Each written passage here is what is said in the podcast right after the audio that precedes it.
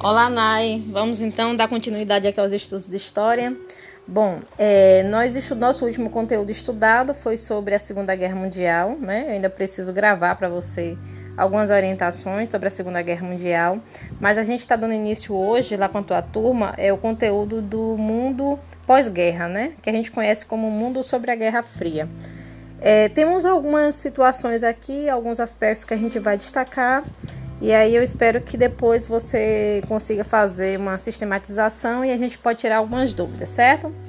Bom, então vamos pensar um pouquinho o que é esse mundo pós-guerra, né? Nós vimos que a Segunda Guerra Mundial ela foi devastadora, né? Ela conseguiu atingir a todos os, os territórios, a todos os continentes, na verdade, daquele período e deixa assim uma marca né, muito forte, né, uma, sub, uma, uma divisão né, nova desse mundo é, que é muito forte após essa guerra. A guerra termina em 1945 e após a guerra, a Segunda Guerra Mundial, esse mundo ele fica dividido, né?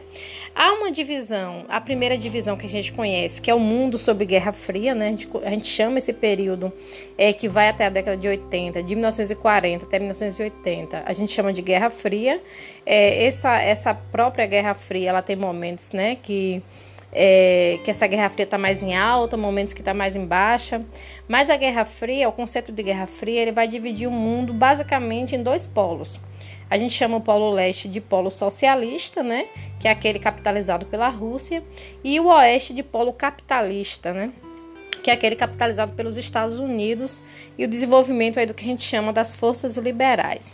Além desse polo é, leste socialista e do oeste capitalista, nós também podemos dividir esse mundo em dois hemisférios.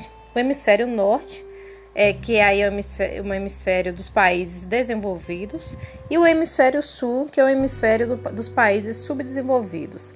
Né? Nesses países subdesenvolvidos, como é o caso do Brasil, que está localizado no hemisfério sul, é, a gente costuma dizer que há, é um país, né, uma região, na verdade, né, são países marcados pela pobreza, né, marcados pela desigualdade social. E o nosso maior desafio é entender que essa pobreza e essa desigualdade social, ela é fruto da história que esses países viveram, né, desde aquele momento que, onde começou a colonização desses países pelos países europeus.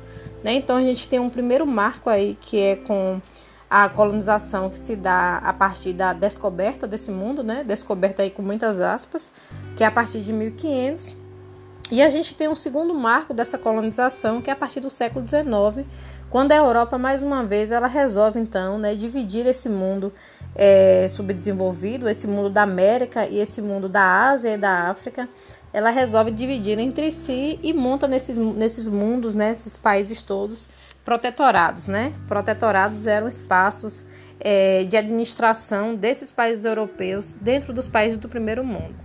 Bom, então a partir da Segunda Guerra Mundial, é, o mundo ficou dividido, além de leste socialista e oeste capitalista, e países é, do norte desenvolvidos e sul subdesenvolvidos, nós temos uma outra forma de categorizar né, esse mundo no pós-Segunda Guerra.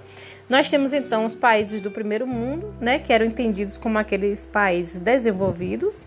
Nós temos os, pa os países que formaram aí o segundo mundo, né, que são os países socialistas, e temos também os países do terceiro mundo, né, que eram conhecidos como os países é, subdesenvolvidos. Nesses países do terceiro mundo, a gente pode colocar aí dentro desse conceito é, alguns países da América do Sul, né, como Brasil, Venezuela, Colômbia, é, os países da África e os países também da Ásia, né, que são países que estavam passando naquele momento ainda pelo processo de colonização é, dos países europeus.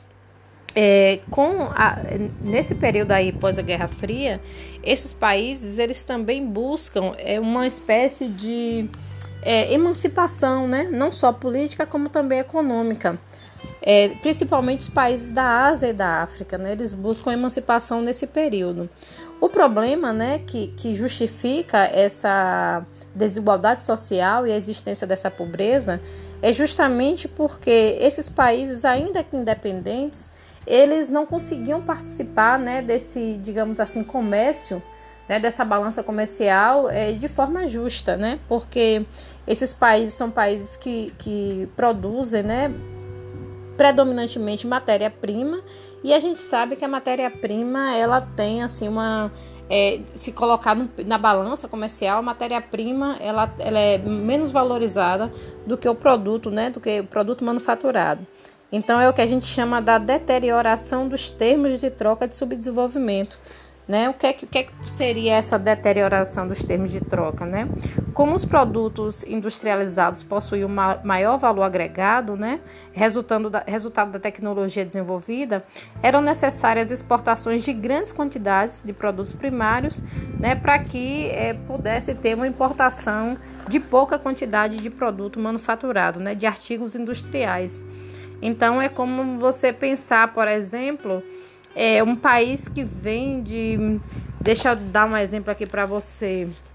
Vamos pensar assim, um país que vende é, o ferro, né? Ele vai vender o ferro como matéria-prima, né? Ele pode vender uma tonelada de ferro como matéria-prima, mas quando ele compra uma tonelada de aço, que é o mesmo produto manufaturado do ferro, essa tonelada de aço é muito mais cara, né?